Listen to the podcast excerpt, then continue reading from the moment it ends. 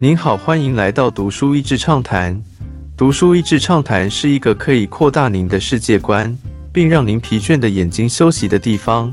短短三到五分钟的时间，无论是在家中，或是在去某个地方的途中，还是在咖啡厅放松身心，都适合。控制体重的是谁？为什么有些人感觉连喝水都会胖？无法坚持节食减肥的人，真的是意志力不足吗？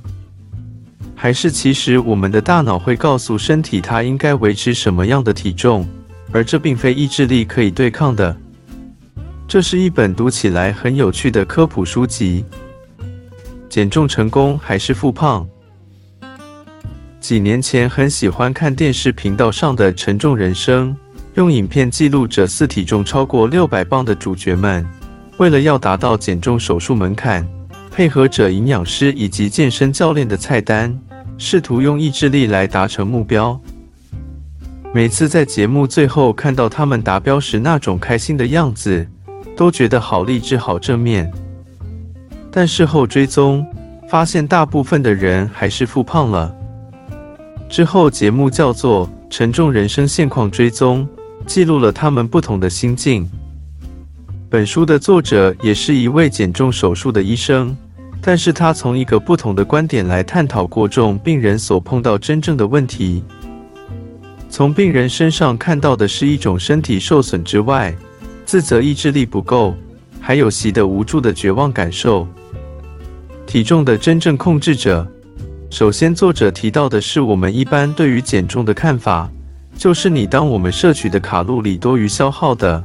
那么每七千七百卡就会增加一公斤。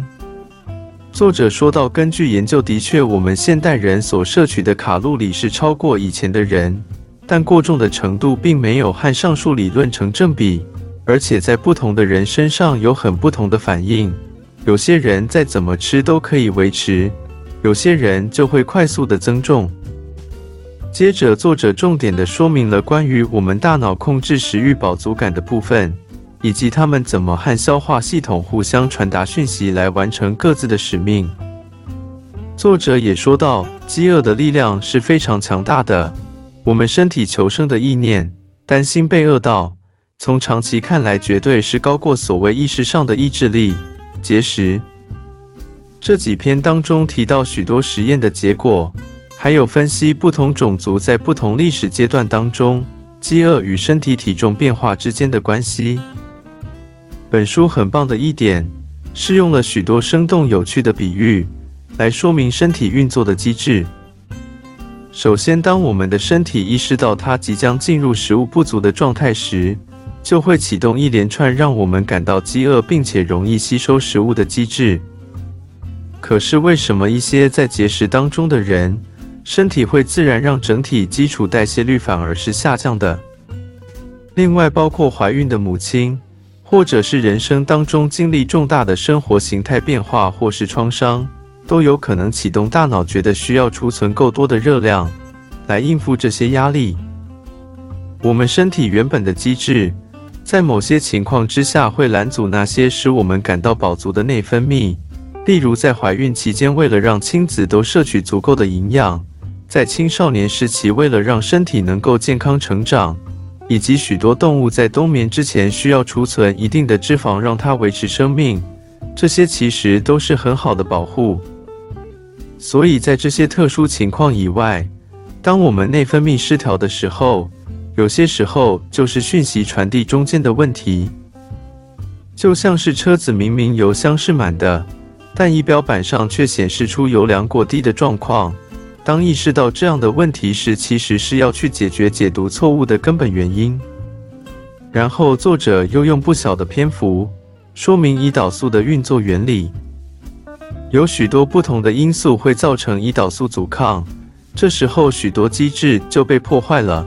同时，身体也因为拉警报，保全系统面出动，免疫系统也容易造成身体开始各种发炎。让身体的压力更加庞大，而造成恶性循环。所以，作者提出什么样一个方式呢？他说，我们的身体其实会设定一个最适体重 （weight set point），就是大脑会根据你的身体状况，以及对环境的解读来定下一个最佳的体重。这时候，一方面我们不容易吃得过量，同时身体也会消耗过多的热量。这时候是用发热的形式，而非转成脂肪。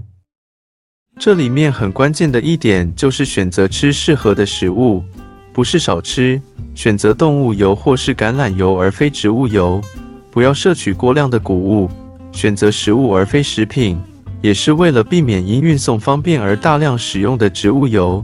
认真的控制糖的摄取，还有吃零食的习惯，主要是为了减低糖以及植物油。好好的休息，达到充足睡眠，保持足够的肌肉量。让基础代谢率可以维持。我们很难对抗身体自然的机制，即便用意志力对抗的，可能也会精疲力竭。但我们可以用各种方式，让大脑设定的最适体重降低，身体就会回应大脑，开始自然减重。关于食物的选择，也有几个有趣的诀窍：一、减少摄取一些你的曾祖母不认识的食物；二、减少摄取一些不会腐坏的食物。三、减少摄取包装起来的食物，特别是成分超过五样，并且标榜低脂、少油等健康用语。四、多摄取一些富含 omega 三的油脂，除了吃草的动物，还有自然的鱼类之外，各式的蔬果也包含在内。书中讲到这些让身体感觉到要进入春夏的讯息。反之，则是富含 omega 负六的秋冬食物，像是种子和坚果类，会告诉身体即将要进入储备能量的冬天了。非常有趣。看完了这本书，会让人开始反思自己跟食物之间的关系。书中最后有一篇补上的是讲到新冠肺炎与体重过重的问题，是两个长短期的疫情交织在一起。许多的东西看起来都像是大自然的反作用力，告诉我们要慢下来，要休息，不要追求短期的效应而牺牲长期的永续性。好好的吃饭，好好的呼吸，好好的爱自己的身体。今天的内容就到此为止了，十分感谢大家收听《读书益智畅谈》节目。如果对我们的内容感兴趣，欢迎浏览我们的网站。大是 easy 点 net，或是关注我们的粉丝团“读书益智”，也可以分享给您的亲朋好友。欢迎继续关注我们下一期节目，下次见。